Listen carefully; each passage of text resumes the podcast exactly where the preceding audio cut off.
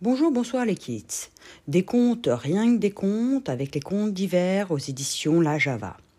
Première histoire, Fleur de neige. Il était une fois, dans une contrée aux hivers longs et froids, une femme et un homme qui s'aimaient tendrement. Le couple n'avait qu'un seul regret, celui de ne pas être parent. Certains jours, Olga, la femme, arrêtait son rouet d'un geste brusque.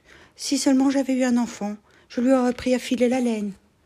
Il arrivait à Yuri, l'homme, de soupirer en préparant son matériel de pêche. Si le ciel m'avait donné un petit, songe-t-il, je lui aurais montré comment creuser un trou dans la glace pour attraper les truites. Une année, l'hiver commença par une tempête de neige qui dura trois jours et trois nuits. Quand enfin le ciel se dégagea, Olga et Yuri sortirent dans la forêt. Là, Yuri se pencha et façonna dans la neige deux adorables pieds prolongé par deux jambes. Sa femme sourit et en quelques gestes forma un tronc qu'elle posa sur les deux jambes. Chacun d'eux ajouta un bras. Ensuite, Olga sculpta un cou et Yuri une tête ronde. Le couple recula de quelques pas et admira son œuvre. L'enfant de neige était si réussi qu'Olga courut emprunter une jolie jupette et une veste à une voisine. Yuri l'aida à vêtir l'enfant. Puis il ôta le foulard qu'il portait à la ceinture et le noua sous le délicat manteau blanc. Il serra ensuite sa femme contre lui, et tous deux restèrent un long moment à contempler leur petite fille de neige. Comme elle est mignonne, pensait Yuri. Si elle était vivante, je la ferais sauter sur mes genoux.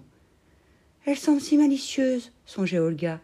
J'aimerais la bercer dans mes bras et lui chanter mes airs préférés. Bras dessus, bras dessous, ils prirent le chemin du retour mais un léger bruit attira leur attention. Ils se retournèrent et poussèrent le même cri. L'enfant de neige était en train de prendre vie. Elle remua d'abord une main, puis une jambe. Ses lèvres de glace se teintèrent de rose, ses yeux s'ouvrirent, un sourire illumina son visage. Olga Yuri, fous de joie, serrèrent la fillette contre leur cœur. Puis ils la prirent chacun par une main et la ramenèrent chez eux. La petite était si fraîche avec ses yeux bleus et sa peau pâle qu'ils l'appelèrent Fleur de neige.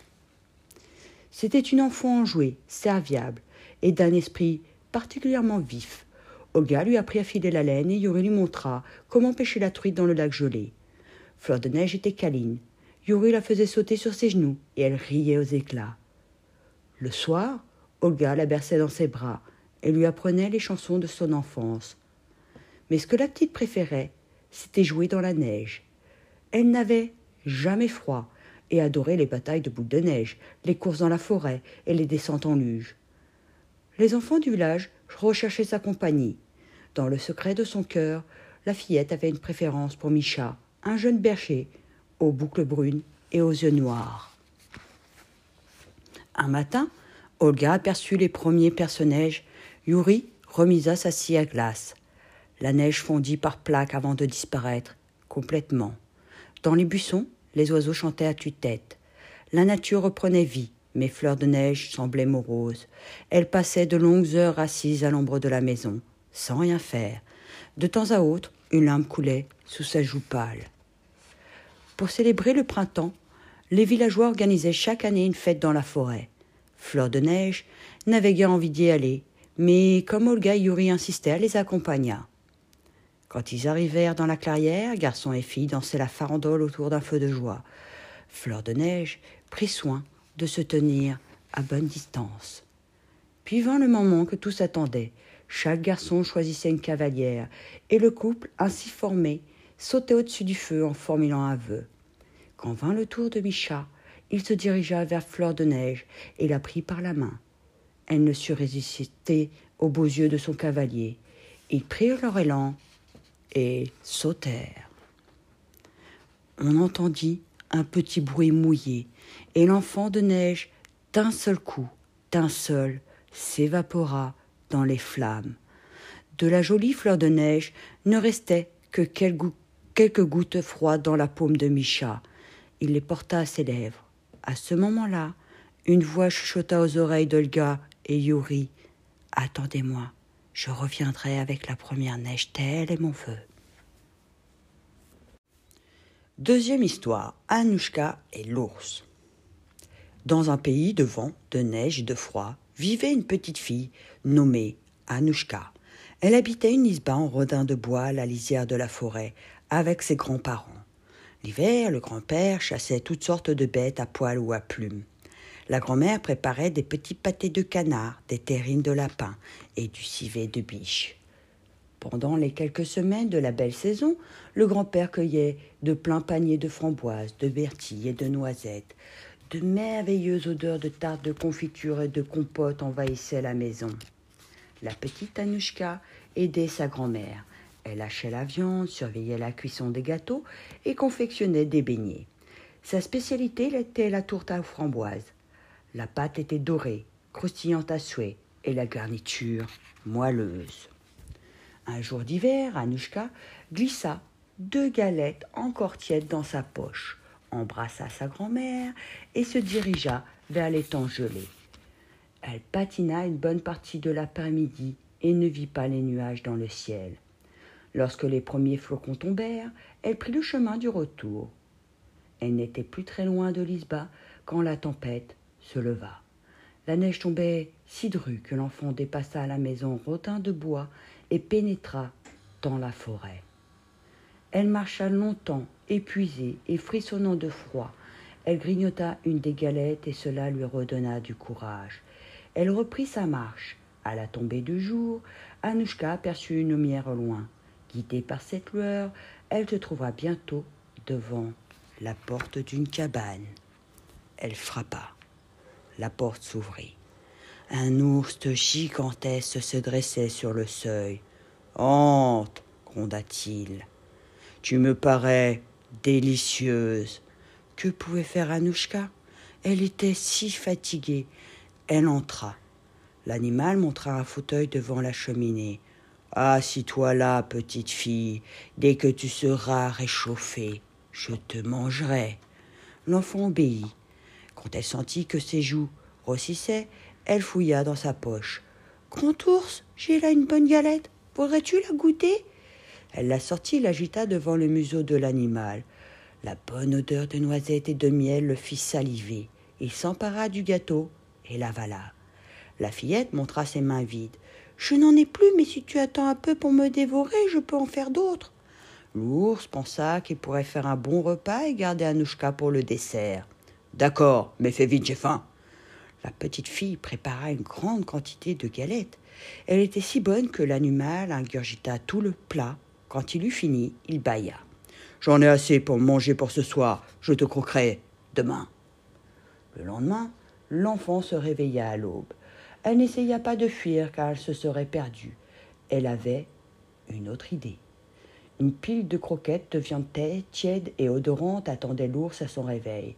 Il les engloutit puis regarda Anouchka. Approche, j'ai encore un petit creux. La fillette fit comme si elle ne l'avait pas entendu et lui demanda s'il avait déjà mangé des beignets. Il secoua la tête. Jamais dit Anouchka, c'est incroyable. Elle prépara une bassine de beignets dorés qu'elle saupoudra de sucre glace. L'animal se régala. À nouveau, il décida d'attendre un peu pour manger la petite fille.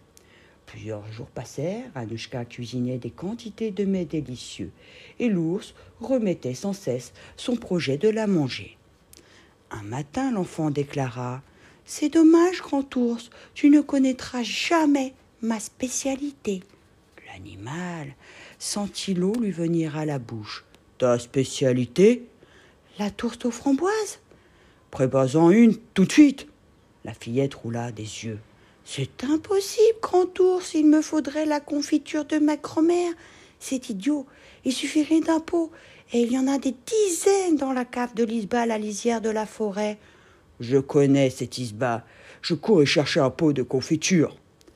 Ma grand-mère glisse la clé dans une fente du mur, près de la porte. Avec ta grosse patte, tu ne parviendras jamais à la saisir. Tais-toi Viens avec moi, tu attraperas la clé. Aussitôt, l'enfant monta sur son dos, et ils s'élancèrent à travers les bois. L'ours passait les ravines d'un bond, dévalait les pentes et filait droit, de la neige jusqu'au poitrail. Anouchka se cramponnait des deux mains à la fourrure épaisse. Enfin, elle distingua les rondins de la petite maison. Elle guida l'ours jusqu'à la porte de la cave. Là, l'attrapa à la clé, la fit tourner dans la serrure et invita l'animal à entrer. Celui-ci s'avança. Aussitôt, la fillette claqua la porte et la ferma à double tour. Puis elle courut rejoindre ses grands-parents. Ils la couvrirent de baisers, des larmes de joie coulaient sur leurs joues ridées. Quand ils apprirent qu'un énorme ours était enfermé dans leur cave, ils se regardèrent effarés. Qu'allait-il en faire Mais Anouchka avait pensé à tout. Elle proposa à l'ours de lui préparer une tourte aux framboises. En échange, elle lui fit promettre de ne plus jamais l'importuner. Quand la tourte fut prête, Anouchka l'enveloppa dans un linge. L'animal, son dessert au bout de la patte, reprit avec mille précautions le chemin de la forêt et disparut entre les arbres. Troisième histoire, Dame Hiver. Un veuf avait une fille nommée Guillemette. Il lui annonça un jour qu'il allait se remarier. Sa future épouse avait elle aussi une fille. Les deux enfants avaient le même âge, mais des caractères bien différents. Guillemette était douce et travailleuse. Hortense, gâtée par sa mère, était coquette et paresseuse. Le mariage fut célébré, et pour chacun, une nouvelle vie commença. Pour nourrir sa famille, l'homme travaillait au champ du matin au soir. Sur les ordres de sa belle-mère, Guillemette frottait les planchers, reprisait le linge et puisait l'eau. Elle travaillait de tout son cœur, mais la marade, jamais satisfaite, criait sans cesse. Pendant ce temps, Hortense, assise au coin du feu, brossait ses cheveux. Un matin, Guillemette puisait de l'eau quand le seau lui échappa et dégringola au fond du puits. La voyant revenir les mains vides, sa belle-mère la mit à la porte et hurla qu'elle ne la laisserait entrer qu'une fois le seau récupéré. L'enfant pleura longtemps, avant d'enjamber le puits, d'empoigner la corde et de se laisser glisser au fond du puits. Elle se retrouva dans l'obscurité complète, et cela l'effraya tant qu'elle perdit connaissance. À son réveil, elle est allongée dans une prairie. Elle scruta les alentours, mais ne vit pas trace du seau. Elle se dirigea vers une chaumière qu'elle apercevait au loin. Le chemin passait devant un four dans lequel des pains étaient en train de cuire. Guillemette entendit des voix qui suppliaient. Sors-nous, sors-nous vite, petite fille, nous sommes déjà bien cuits, plus que cuits. Elle saisit une longue pelle et sortit les pains. Un peu plus loin, poussait un pommier chargé de fruits bien rouges. À nouveau, des voix s'élevèrent. Cueille-nous, cueille-nous vite, petite fille, nous sommes déjà bien mûrs et plus que mûrs. L'enfant cueillit toutes les pommes avant de reprendre sa route. À la chaumière, une vieille femme l'accueillit. Ses cheveux étaient blancs comme la neige et sa main qui effleura son bras était froide comme la glace. Apeurée, Guillemette voulut s'enfuir, mais la femme la retint. Ne crains rien, mon enfant, reste avec moi, tu t'occuperas de ma maison. Chaque matin, tu feras mon lit. Tu veilleras à bien secouer les dredons pour en faire voler les plumes. Il neigera alors sur le monde, car vois-tu, je suis dame hiver. Guillemette accepta. Chaque jour, elle battait les dredons jusqu'à faire tourbillonner les plumes, légères et dansantes comme des flocons de neige. En retour, elle menait une vie agréable auprès de Dame Hiver, car jamais la femme n'élevait la voix. Cependant, les jours passaient, et la fillette eut envie de revoir son père. Je comprends, dit la vieille femme. Le temps est venu pour toi de partir, mais n'oublie pas ton seau. Et elle sortit d'une armoire le seau. Un couvercle en dissimulait le contenu. Puis, Dame Hiver mena l'enfant jusqu'à un portail et l'invita à le franchir. Guillemette fit un pas et par magie se retrouva devant sa maison. Le coq chanta Guillemette la plus travailleuse des fillettes ramène à la maison le trésor qu'elle mérite.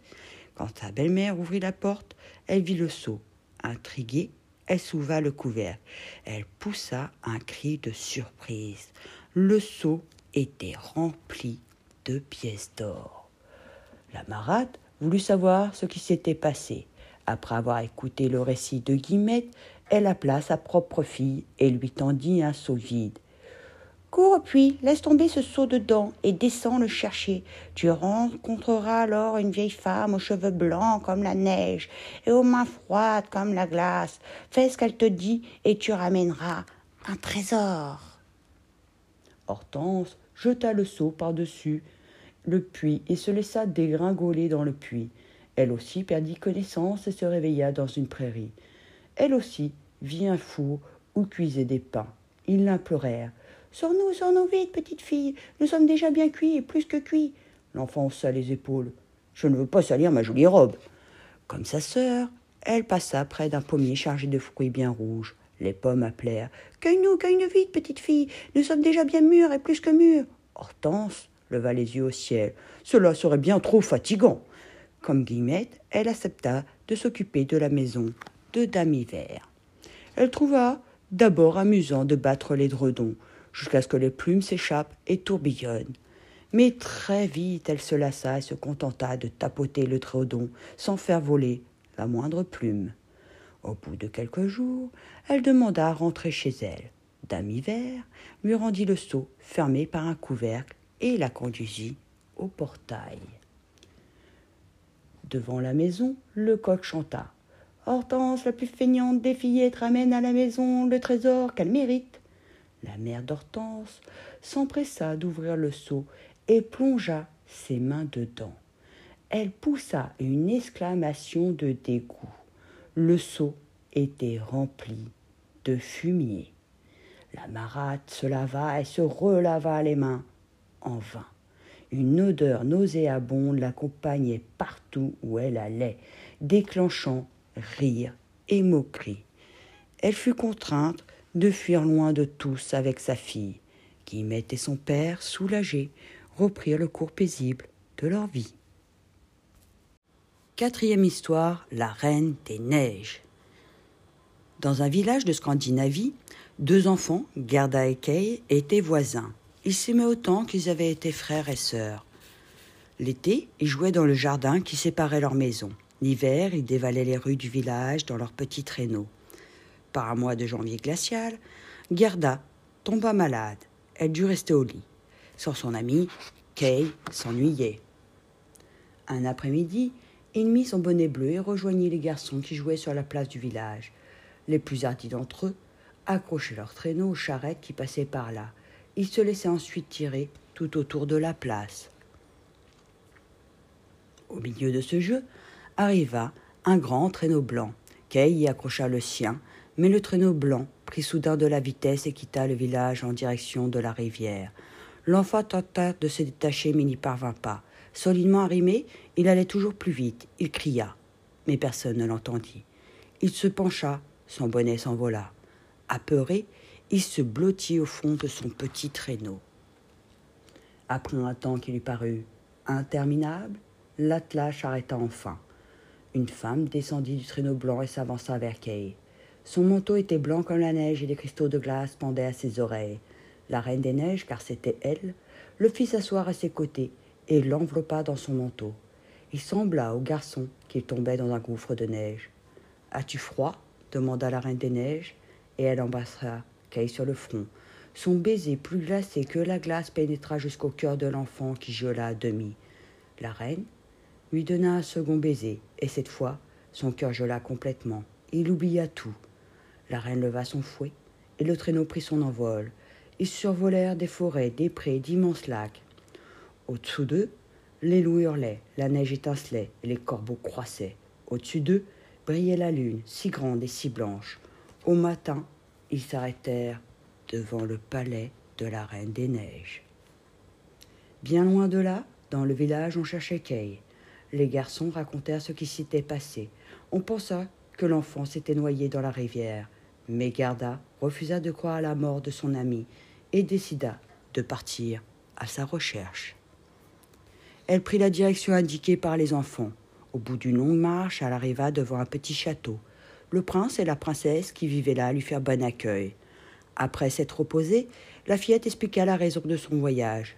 Émue, ses hôtes lui proposèrent leur carrosse. C'est ainsi qu'elle reprit sa route dans un joli carrosse doré.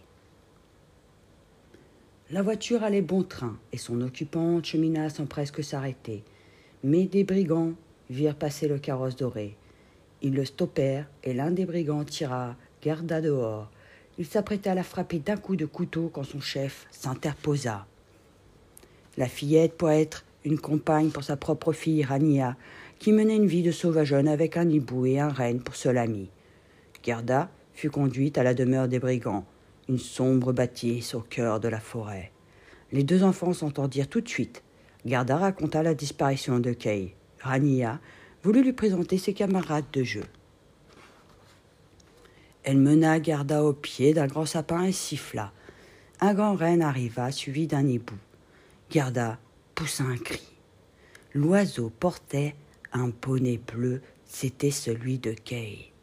La fille des brigands avait appris au hibou le langage des humains. Il expliqua que le bonnet était tombé d'un petit traîneau accroché à celui de la Reine des Neiges. La Reine des Neiges? Mais où allait-elle, le sais-tu? Le hibou hocha la tête. Probablement Laponie. C'est là que se trouve son palais. En Laponie Jamais je n'y arriverai si loin. Nuibou montra le renne. La Laponie est son pays. Si tu veux, il t'y emmènera. Garda sauta de joie. Rania lui conseilla d'attendre la nuit pour partir, afin que les brigands ne la voient pas s'éloigner. Quand l'obscurité fut complète, l'enfant monta sur le dos du renne et l'animal s'élança. Ses sabots semblaient à peine toucher terre. Ils traversèrent des forêts, des prés, et longèrent d'immenses lacs. Autour d'eux, les loups hurlaient. La neige étincelait et les corbeaux croissaient. Au-dessus d'eux brillait la lune, si grande et si blanche. Au matin, ils s'arrêtèrent devant le palais de la Reine des Neiges. Le traîné blanc n'était pas là. La reine s'était absentée, laissant Kay tout seul. Garda franchit la porte du palais. Elle traversa plusieurs salles. Enfin, elle reconnut la silhouette de son ami. Elle lui sauta au cou. Kay, je te retrouve enfin. Mais l'enfant, raide et immobile, resta sans réaction. La fillette, voyant les reflets bleutés de sa peau, le crut mort et pleura, pleura. Ses larmes brûlantes coulèrent sur la poitrine du garçon, pénétrèrent jusqu'à son cœur et firent fondre le bloc de glace qui s'était formé. Kay sortit de sa torpeur. Garda, garda, adoré, où sommes-nous? Comme il fait froid ici. Il serra son ami dans ses bras, et tous deux pleurèrent de joie. Garda lui embrassa les joues, et elle devint toute rose. Main dans la main, les deux enfants quittèrent le palais de la Reine des Neiges. Ils montèrent sur le dos du renne. Quand ils arrivèrent au village, l'été était là. Cinquième histoire, la petite fille aux allumettes. C'était le dernier jour de l'année et il neigeait depuis le matin. Dans les rues, les passants, bien emmitouflés, les bras chargés de paquets, hâtaient le pas, pressés de rentrer chez eux. Déjà il commençait à faire sombre. L'un après l'autre, les lampadaires se mettaient à briller. Personne ne prêtait attention à la fillette qui marchait dans la foule. La petite fille portait une veste trop grande et ses bottes étaient trouées. De temps à autre, elle agitait une boîte d'allumettes. Allumettes, allumettes, qui veut des allumettes? Sa voix frêle se perdait dans les bourrasques de neige. L'enfant avait froid et faim, mais elle ne pouvait pas rentrer chez elle. Elle n'avait vendu aucune allumette et son père l'aurait battue. Et puis chez elle aussi il faisait froid. Situé sous les toits, le logement était traversé par des courants d'air glacial. Peu à peu, les boutiques se vidèrent et les passants se firent rares. La fillette avait renoncé à attirer leur attention. Elle errait dans la ville enneigée. À travers les fenêtres brillamment éclairées, elle aperçut un salon où brûlait un feu dans une cheminée. Ailleurs, une table couverte de gâteaux et de sucreries, et au rez-de-chaussée d'un immeuble en pierre de taille, une famille réunie pour fêter la nouvelle année. L'enfant marchait à travers la ville depuis le matin. Elle était exténuée. La nuit était tombée depuis longtemps, et à présent les rues étaient désertes. Elle remarqua un recoin à l'abri du vent, entre deux maisons et s'y blottit. Elle frissonnait, souffla dans ses mains rugies par le froid, mais cela ne servait à rien. C'est alors qu'elle pensa aux allumettes. Si elle en grattait une, juste une, elle pourrait réchauffer ses doigts. Elle tira un des bâtonnets de la boîte, le frotta chut, la flamme jaillit. Elle tint sa main autour et la petite langue orangée grandit. Elle sentit une chaleur bienfaisante et il lui sembla qu'elle se trouvait devant un grand poêle dans lequel ronflait un feu de bois. Elle voulut s'approcher pour mieux profiter de cette douceur, mais la flamme s'éteignit et le poêle disparut. La fillette se retrouva sur le trottoir gelé. Petit bout de bois, noirci à la main. Elle frotta une seconde allumette. La flamme, droite et claire, illumina le mur et dessina une fenêtre. Émerveillée, la petite découvrit une table recouverte d'une nappe blanche où étaient disposées des assiettes et des plats de porcelaine. Dans la deux trônait une oie bien dorée, entourée de pommes et de marrons. La délicieuse odeur de la volaille vient chatouiller la narine de l'enfant. À l'instant où elle tendait la main pour saisir une fourchette posée sur la table, la flamme mourut et il ne resta que le mur gris. Vite, la fillette craqua une autre allumette. Cette fois-ci, un sapin de Noël surgit dans le halo lumineux. L'arbre étincelait, pareil de boules multicolores et de guirlandes chatoyantes. Et puis, elle étendait le bras vers une boule argentée quand. L'arbre s'évanouit dans le noir. La petite fille gratta une à une toutes les allumettes de la boîte. À chaque fois, une nouvelle et merveilleuse vision s'offrait à elle. À la fin, une myriade d'étoiles vint danser autour d'elle et lui tracer un chemin qui menait là-haut, bien au-dessus de la ville. Elle ferma alors les yeux et s'endormit. Sixième histoire, la moufle. Par une froide journée d'hiver, un garçon tirait salut sur le chemin de la colline. Il perdit sa moufle, mais il était tellement pressé d'aller s'amuser qu'il s'en aperçut pas. Un moineau sautillait dans la neige, il découvrit la moufle. Voilà une maisonnette bien mignonnette et qui semble fort douillette. Et hop, l'oiseau se faufila dans la moufle et s'endormit. Peu après, un lapin traversa le chemin en bondissant.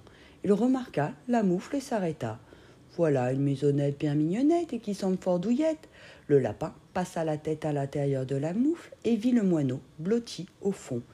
Quelle bonne idée, dit-il. Puis-je te rejoindre? Bien sûr, gazouilla l'oiseau. Nous nous tiendrons chaud. Le lapin venait juste de disparaître quand un hérisson trottina jusqu'à la moufle. Voilà une maisonnette père mignonnette et qui sont fort douillettes. Le hérisson interpella le moineau et le lapin. J'ai le bout des pâtes glacées. Me feriez-vous une petite place? Le moineau et le lapin firent la grimace. Ils craignaient les longs piquants du nouveau venu.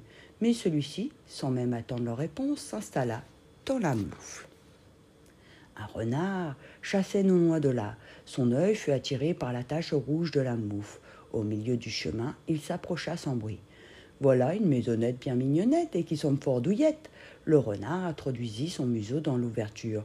Poussez-vous là-dedans, j'arrive.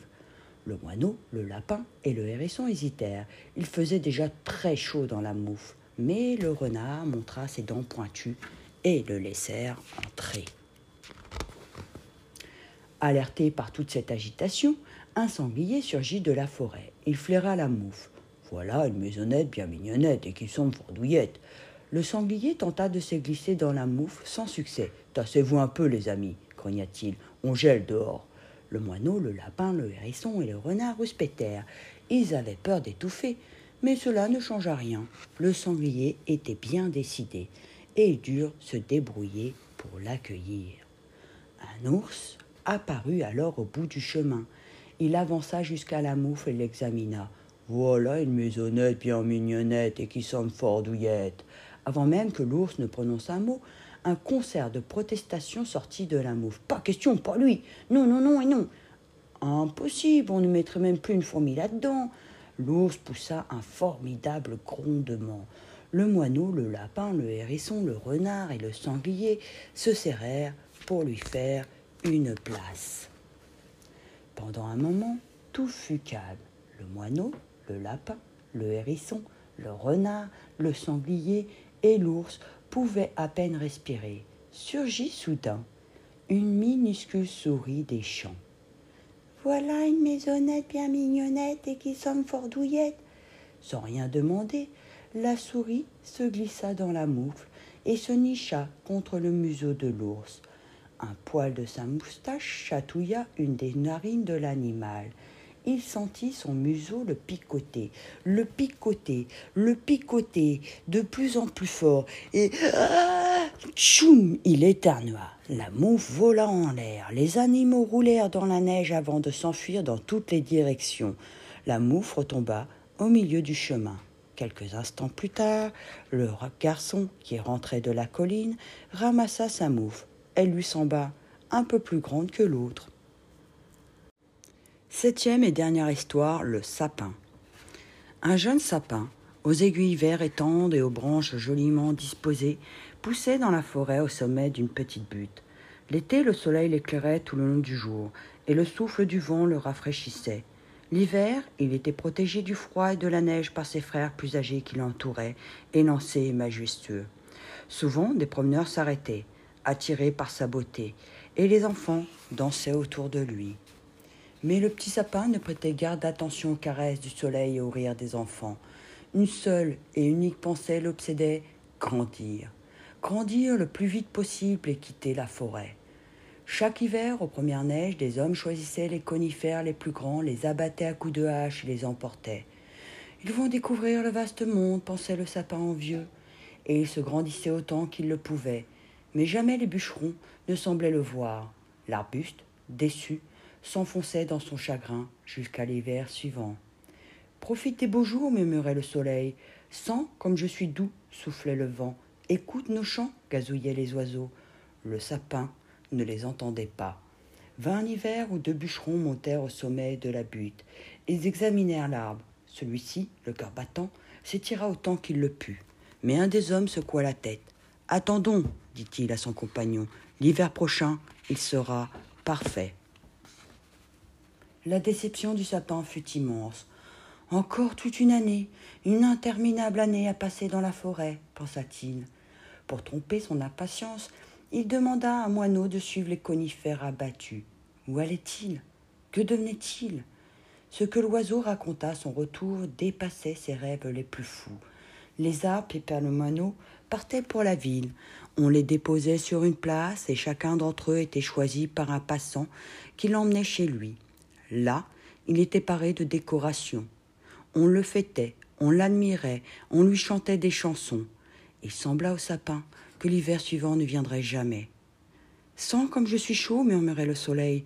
Vois comme la forêt est belle, soufflait le vent. Savoure ta jeunesse, chantaient les oiseaux. Mais l'arbre, tout occupé à rêver du merveilleux destin qui serait le sien, n'écoutait rien. Enfin l'hiver arriva. L'arbrisseau avait grandi. Avec ses aiguilles d'un vert profond et sa ramure qui se déployait avec grâce, il avait fière allure. Il fut un des premiers à être abattu. Il ressentit une vive douleur et s'évanouit avant d'avoir touché le sol. Quand il revint à lui, il était sur une place de la ville, au milieu de ses frères de la forêt. Une petite fille, accompagnée de son père, le montrait du doigt. Celui-ci, c'est le plus beau de tous. Quelques heures plus tard, le sapin était dressé au milieu d'un grand salon. Des enfants entrèrent dans la pièce et battirent les mains en le voyant. Puis tout se passa comme l'avait dit le moineau. On le para de boules multicolores, de guirlandes scintillantes, et même de sucre d'orge et de sucettes. On fixa à sa cime une grande étoile dorée. On l'admira et on le chanta. Épuisé par toutes ses émotions, il s'endormit. Des cris le réveillèrent. Tout autour de lui étaient entassés des cadeaux enveloppés de papier brillant.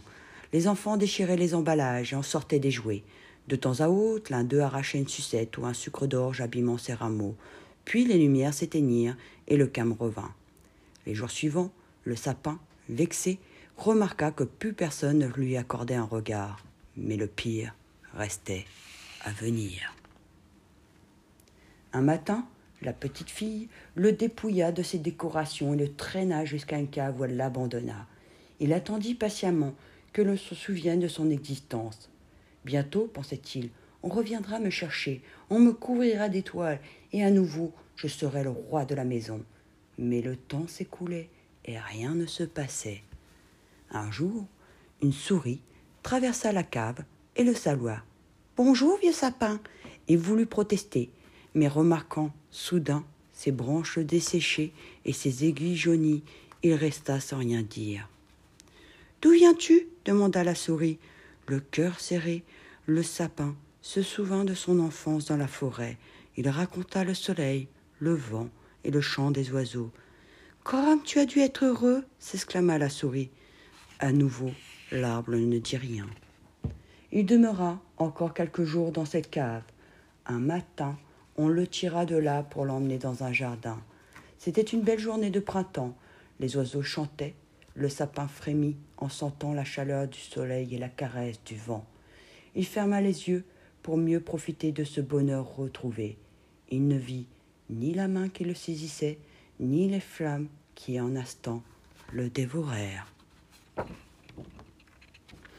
Aux petits, moyens, grands kids bien sûr aux adultes, merci d'avoir écouté les contes d'hiver aux éditions La Java et on se retrouve bientôt pour de nouvelles aventures.